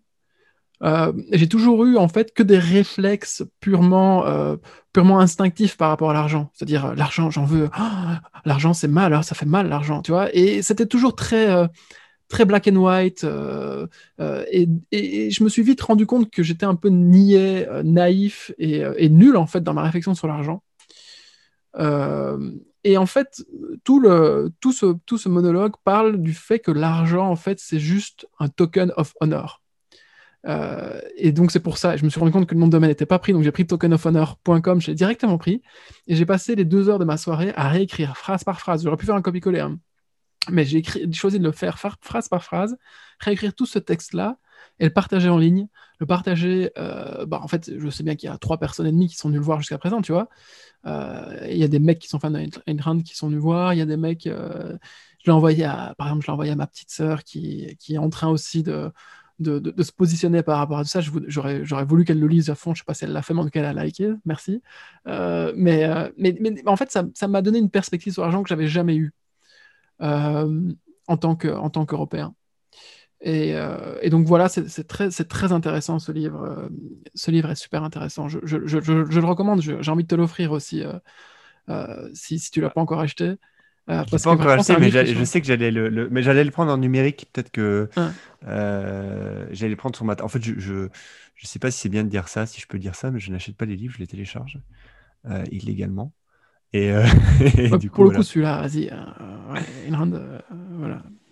Tu as peut-être une fondation aux États-Unis pour les libertariens qui va toucher un peu moins d'argent, mais à part ça, il y a. voilà, mais non, mais, mais pour le coup, il y a certains bouquins que je vais acheter en papier. Euh, par exemple, je suis grand fan de Nassim Taleb et j'ai acheté un de ses bouquins en papier. Euh, j'ai les autres en numérique, mais juste parce que je suis un grand fan de Nassim Taleb, je vais acheter l'entièreté de l'Inserto, qui est, qui est l'entièreté de ses bouquins euh, en, papier, parce que j'ai envie de d'avoir le symbole en fait du papier. Mm-hmm. et donc je vais le faire. Et donc si en fait je vais d'abord le lire en numérique et si j'aime vraiment bien je l'achèterai en papier. Et il faut le lire en français ou en anglais? Parce que moi je moi je l'ai en anglais c'est difficile euh, quand on n'est pas anglophone, mais, euh, mais ça passe. Euh, si tu veux être sûr d'être pris dans le livre et de pas, et de pas en fait te donner d'excuses, prends-le en français. C'est pas très grave. Mais, mais, mais, mais, c'est magnifique, c'est vraiment de, la poésie, c'est des petits sucres pour, pour, pour, à lire avant d'aller dormir. Quoi. Et j'ai vraiment kiffé, hein, pour le coup. et en fait, ça. Pourquoi, pourquoi est-ce qu'on doit en parler? Parce que dans... j'ai essayé d'en parler, on a essayé d'en parler il y a la dernière fois, c'est vraiment euh, deux visions du monde qui s'entrechoquent dans le livre. Euh, et, en gros, il y a d'un côté ceux qui produisent et qui, euh, en échange de, tout ce qu'ils produisent, prennent de l'argent pour pouvoir ensuite acheter d'autres choses. Et à ceux qui voudraient profiter, ce qu'ils appellent les looters ou les moochers. donc, c'est les gens qui volent ou les gens qui qui, euh, qui pleurnichent pour recevoir des choses, mhm. qui essaient en fait de s'approprier en fait aussi une partie de, de, de, de tout ce qui est produit, euh, alors qu'ils ne le méritent aucunement, tu vois. Tu as des exemples là dans le bouquin qu'on pourrait retrouver? Euh... Ouais, enfin, en gros, c'est une classe, la classe politique qui affronte la classe des entrepreneurs et la classe politique euh, utilise des, des, des valeurs un, petit peu, pas, pas niaises, mais justement un petit, des valeurs un petit peu euh, démocratiques, soi-disant, etc., qui, euh, pour, euh, pour en fait, par derrière, choper des trucs et vendre sur le marché noir à leur, nom, etc. Donc en fait, c'est en fait, c'est un des faux semblants qui affrontent des gens qui sont dans la réalité et qui construisent. Et ça me fait rire parce que tu vois, on parle de construire, et hier, j'étais en train de. Je faisais une pause avec ma meuf et on regardait de, au loin et on voit un énorme pont. Enfin, c'est pas un pont, c'est une route en fait qui est surélevée sur des piliers énormes. Et je me dis, mais en un pont, je crois. Non, non, mais c'était pas. Oui, c'est un, oui, non, je Sais pas. Pour le coup, c'est un pont, mais c'est une autoroute. Euh, enfin, bah, c'est pas un pont. Ouais. ok, ok, ok. Mais Pour le coup, euh, c'est pas dans la définition d'un pont que ça doit forcément faire. Euh... J'en sais rien, en vrai, mais juste. Euh, non, non, non, c'est sûr, t'as raison. Mais du coup, c'est une énorme autoroute qui descend et qui est soutenue par des piliers en béton énormes qui doivent faire 3-4 mètres d'envergure, tu vois, le, les, les, les piliers. Et je me dis, mais putain, il y a des gens qui un jour ont construit quelque chose comme ça. Et tu vois, je ne sais pas ce que ça veut dire. Est-ce que c'est juste moi qui suis sous le, charme du livre et qui voit qui a un filtre sur la réalité? Ou est-ce que ça veut dire que les builders dans notre monde, ils disparaissent petit à petit, dans notre monde à nous, notre vieux continent? Je vois plus en fait des gens qui construisent des solutions. Je vois plus rien. Enfin, y a... Ouais, mais alors je pense que je pense qu'il y en a plein, mais c'est juste qu'on est dans une bulle comme on en parle souvent, et, euh, et, du coup on a des œillères aussi dans notre bulle à nous. Euh, euh, et, mais toi tu le fais encore bien, c'est-à-dire que je sais que tu très vite tu te tu te tu prends contact avec des gens qui construisent des choses. Tu m'avais parlé d'un entrepreneur qui a une, usine euh, qui produit des macarons. Mm. Euh, et tu avais été le contacter, visiter, aller le voir. Euh, tu le fais encore bien, ça.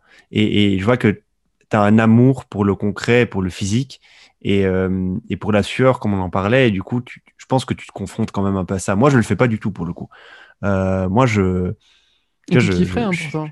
Parce qu'il y, y, a quelque chose que tu ne retrouveras jamais dans le software, c'est très banal ce que je dis, d'aller te balader entre des lignes de production, des espaces de stockage à ah, l'infini, des palettes, euh, des, des, mecs qui viennent avec leurs petits leur petit chariot ou leurs leur transpalettes qui font bzz, bzz, bzz, Tu vois, et il y a quelque chose de très grisant là-dedans, en fait, mais, mais c'est banal ce que je dis. Mais ouais. Après, si tu peux faire ça at scale et en fait utiliser le software pour, pour le rendre euh, euh, beaucoup plus puissant, comme Amazon Spacefield essaie de le faire, euh, comme Amazon, Ouais. euh, comme ce que fait Amazon. Amazon, c'est quand même un putain de business de, de, de, de concret, quoi. ouais. Ça, ça, ça sue chez Amazon.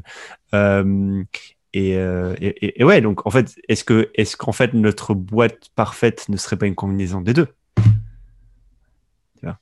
Bon. Sur ces Alors- beaux mots. Ouais, sur ce bon mot. Tu voulais dire autre chose? Moi, Euh, non, j'ai, ouais, trucs, mais c'est des trucs anecdotiques aussi. Ouais, moi j'ai, non, j'ai, j'ai un petit compte. Oh putain, on parle de concret. C'est parfait, c'est fait pour ça. Euh, va sur Instagram. euh, vous tous là, allez sur Instagram. Enfin non, si vous nous écoutez, vous êtes sur YouTube. Enfin, je sais pas, soit quand vous pourrez. Et vous allez regarder le compte d'un mec qui s'appelle euh, Si je ne suis pas là. Si je ne suis pas là, en gros. C'est un type. C'est génial. En gros, c'est un mec qui est fan. euh, qui est fan. T'as trouvé? Ouais. Ok. C'est un mec qui est fan de, euh, euh, de nostalgie. Euh, Pokémon, Dragon Ball, tous les trucs un peu de notre jeunesse nostalgique, des toys, etc., des petits jouets qu'on avait dans les, dans les petites boîtes qu'on achetait à l'époque, Action Man, etc., etc. Et en gros, ce qu'il fait, c'est qu'il prend les produits existants Hmm. et il les customise à 100%. Et en fait, sur son compte Instagram, donc c'est un Français qui fait ça, sur son compte Instagram, vous allez voir des objets que vous, que vous n'avez vus euh, nulle part euh, ailleurs. Euh, par exemple, il va prendre une cassette Pokémon, il va enlever le stickers du logo et il va en recréer un et il va le recoller dessus. Par exemple, il va acheter des cartes Pokémon et carrément les customiser à 100% pour y appliquer dessus, non pas un Pokémon, mais un rappeur, par exemple. Euh, il va, par exemple, acheter des boîtes de Kellogg's et il va les customiser à 100% euh, pour que ça soit pas euh, Frosties, mais Cookies Mew, qui Mew est un Pokémon dans, dans Pokémon, pour ceux qui connaissent, qui est un, un petit Pokémon rose mignon. Et en fait, il fait tout ça lui-même. Et en fait, il customise des objets physiques qu'il achète et puis dans son atelier, il les customise. C'est, je sais pas si tu te balades là-dessus, Ouais. dessus. C'est, il fait tout ça lui-même. C'est magnifique, je trouve. Genre, c'est, c'est incroyable. Et, euh, et, et en fait, comment je suis tombé là-dessus Euh, Je cherchais des trucs sur des cartes Pokémon et j'ai trouvé ce mec qui customise tout. Et, euh, mais c'est déconné. Genre, par exemple, il a fait un pins avec Mew qui tient un sachet de bœuf, par exemple. Et, et je me dis, mais genre, c'est ouf ce qu'il fait. Genre, il, il customise tout, ce qui lui passe sous la main, un peu nostalgique, il le customise et ensuite il le revend. Alors, je pense pas qu'à la base il voulait le revendre, mais, euh, du coup, maintenant il le revend. Euh, et euh, je l'avais contacté parce que j'avais vu une carte Pokémon qui m'intéressait, qu'il avait customisée pour un rappeur. Et je lui avais dit, ouais, ça coûte combien? Et je crois qu'il m'avait répondu, je vais aller voir ça. Euh, et je trouvais que c'était pas cher pour le travail passé. Alors, je sais pas combien de temps il a passé pour customiser cette fameuse carte. Donc tu sais pas si c'est bien cher ou pas. C'est ça le Bah, sujet. en fait, c'est ça. Alors, mais moi, je trouvais que c'était pas, c'était pas rush, quoi. Mais si, en fait, j'ai une idée du temps qui passe pour customiser une carte. À mon avis, il doit y passer un jour entier, quoi. Euh, parce que je sais pas si tu vois un peu les cartes Pokémon qu'il a customisées, va voir. Genre, il en a fait une avec Luffy. Il a, fait, il a pris une carte Yu-Gi-Oh! Il l'a customisée en Luffy. Et genre, il a, il a carrément euh, appliqué, euh, euh, enlevé le, le vinyle euh, brillant dessus. Il a euh, imprimé. tu, tu, tu vois là, tu es en train de regarder, tu rigoles parce que regarder tu- Al Capote. Al Capote, mais le, rappeur. Al Capote. La carte dans capote. Mais il, il, a il, a-. La carte Carapute. Génial. oui, parce que alors il est trop drôle évidemment. Oui, oui, et du coup, euh, et du coup, il m'a dit bah ouais, la, la carte c'est là, c'était la carte de de de euh, 667 de du, du, du rappeur. euh, euh, putain, j'oublie 667, c'est le rappeur, c'est.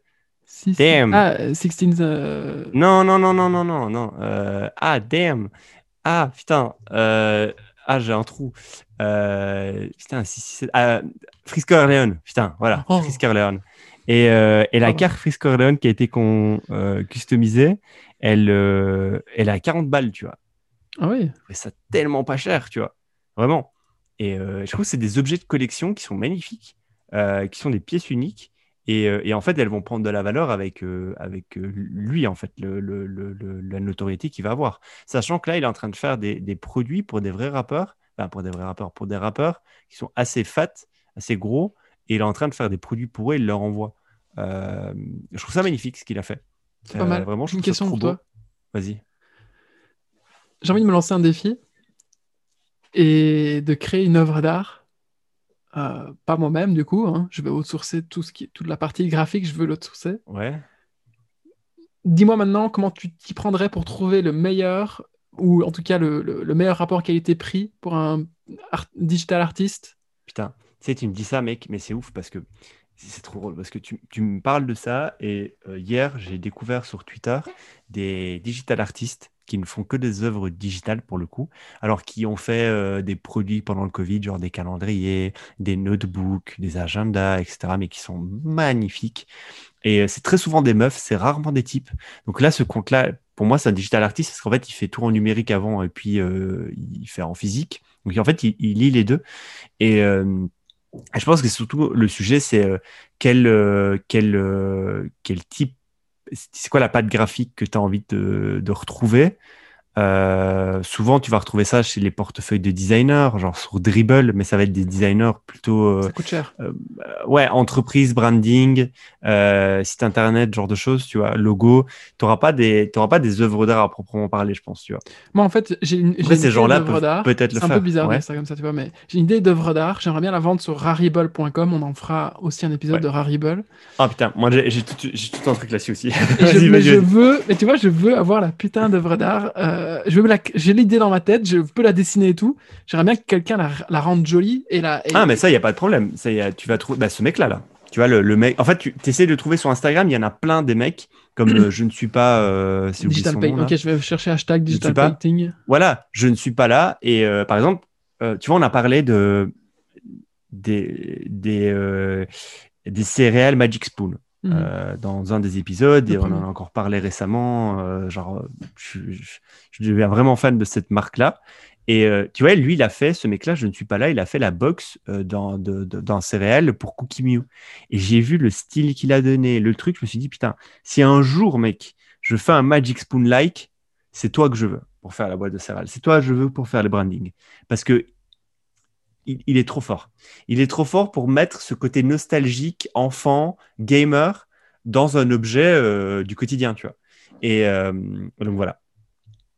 Et Du euh, coup, Magic Spoon, euh, pareil que toi, j'y réfléchis aussi beaucoup en ce moment. J'adore tout ce qui est DTC, j'adore la food. Euh, je, je, je vois le. En fait, tu vois, je me rends compte là, en grandissant et en ayant de plus en plus d'expérience, qu'il y a des boîtes pour lesquelles je vois le chemin très facilement. Et je sais pas si c'est un unfair advantage, tu vois, que j'ai euh, parce que j'ai, je me suis beaucoup renseigné, etc.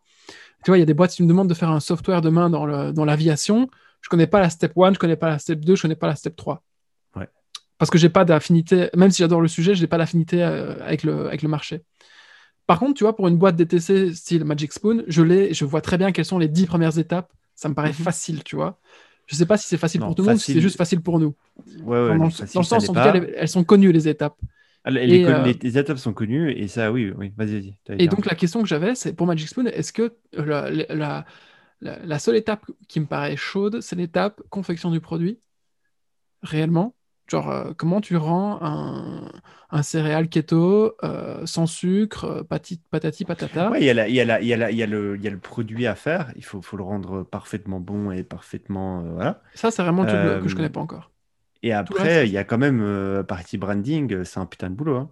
Oui, c'est un boulot, mais l'étape, des interviews hein. de Magic. Oui, oui, non, le reste, euh, comment vendre les 100 premiers paquets, comment vendre les 1000 euh, autres, euh, qui recruter, euh, quoi donner comme tâche, euh, euh, comment passer de, de, de, de 1000 paquets vendus à un million de paquets vendus. on a une idée de-. Du, du- cheminement, on a une idée, quoi. C'est clair. Après, il y a plein, on a des idées de cheminement parce qu'en fait, on a vu des boîtes qui l'ont fait.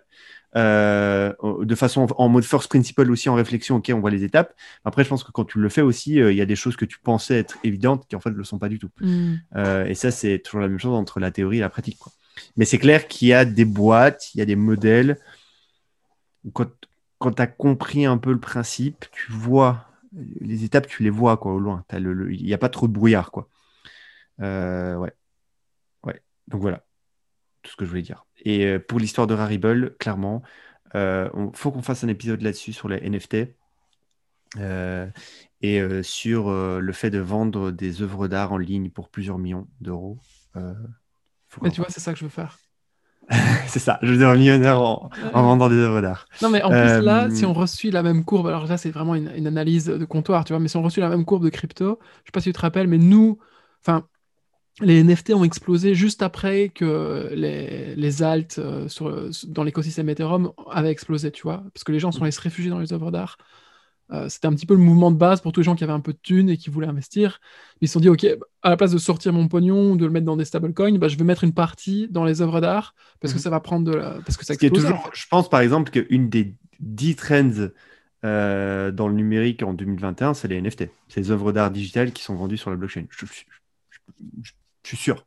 Il y a beaucoup trop de projets là sur Twitter de mecs qui sont en train de faire des putains de produits, des putains de boîtes pour permettre à des artistes euh, de vendre leurs œuvres d'art euh, contre des cryptos et de own toute la chaîne euh, et de avoir un vrai outil de un vrai token de spéculation Avec des royalties, c'est ça qui est énorme. et, et avec des royalties. Je, À chaque je suis sûr, je suis sûr que le NFT c'est un truc. Donc, Et ouais. en fait, la NFT, il n'y a pas que les œuvres d'art pour le coup, mais euh, Oui, ouais, c'est un, un- un des sujets. Et j'ai l'impression en fait que ça démocratise l'art à mourir, quoi. Parce que même moi, tu me demandes de faire une peinture demain, je sais pas comment on la fait et je sais pas comment on la vend. Par contre, je suis sûr qu'aujourd'hui, je peux créer un espèce de process qui permet, à, à partir d'une idée, de la réaliser et puis de la vendre, tu vois. Alors, est-ce que c'est toujours de l'art? Est-ce que c'est juste de la commercialisation pure et méchante et... J'en sais, j'en sais rien. Euh, mais Ouais. Moi, j'ai voulu faire un truc Ouais. avec ça. J'ai voulu euh, me dire, j'ai envie de faire, euh, j'ai envie d'avoir un, un NFT, donc une œuvre d'art qui se vend, pas une, mais plusieurs qui se vendent, et que l'artiste soit anonyme. Et en fait, l'artiste, c'est moi. Et en fait, c'est pas moi l'artiste, c'est les freelance sur, sur Ouais, mais c'est ça. Mais c'est carrément ça que je veux faire. hein. En fait, je- je me suis dit, vas-y, c'est quoi, je vais me prendre genre les, les best, le best freelance euh, de ouf qui fait du, du- de- un truc de ouf. Et je lui dis, mec, on fait 50-50. Euh, moi, je m'occupe de la distrib, toi, tu produis l'art. Et euh, on fait tout en anonyme. On invente un blaze, tu vois. Et genre, on fait une Banksy, une Ba- Banksy, comment il s'appelle? Ouais, Une Banksy. Du, du- des NFT. Et, et ouais, ça fait trop drôle. tu vois. Parce qu'en plus, je connais des gens dans les NFT, donc je suis sûr, il y a, il y a moyen de, chill. il y a, y a- y a moyen de faire des trucs. Bon, voilà. Euh, Ok, bon, bah, c'était on termine là ou quoi euh, Ouais, c'était l'épisode du Cool, cool. 31. C'était 31. long, mais, mais c'était la dernière de l'année, du coup. Ouais, c'était trop bien. C'est le numéro 7 ces dernières années. Euh, Et j'ai envie de te dire euh, à l'année prochaine. à l'année prochaine, mais euh, d'abord, abonnez-vous. Abonnez-vous, Ouais. la- lâchez un like, un commentaire. On l'a pas fait dans les anciens épisodes de vous demander ça. En fait, on se dit pourquoi. Enfin, on l'a pas fait naturellement parce qu'on on n'y pensait pas. Et là, on, on se dit maintenant, on va essayer de mettre des petites euh, routines pour euh, bah, que, que l'algorithme nous aide. Et donc, euh, si vous êtes sur YouTube, likez, euh, commentez. Ça se passe là. Et ça, ça se passe là, ça se passe en bas. Et, euh, et, euh, et oubliez pas de rejoindre la communauté, le lien dans la, dans la description. Et, euh, et suivez-nous sur les réseaux. On a mis aussi notre Twitter dans, les, dans, les, dans, les, dans, le- dans la description. Ouais. Cool. Euh, bonne année à toi, mec. Bonne année à toi. On se voit l'année prochaine. Ouais, l'année prochaine, on se verra. Je serai euh, sur, dans les îles euh, Canaries. Donc, euh, Cool, cool, donc, cool. tu, vas, tu vas pouvoir jalouser depuis euh, ton, ton, ton 30 mètres carrés parisien Enfoiré. Ok, bon, on avec fait ton ça. couvre-feu à 18h. Bon, allez. Ah, ciao. Allez, ciao. ciao.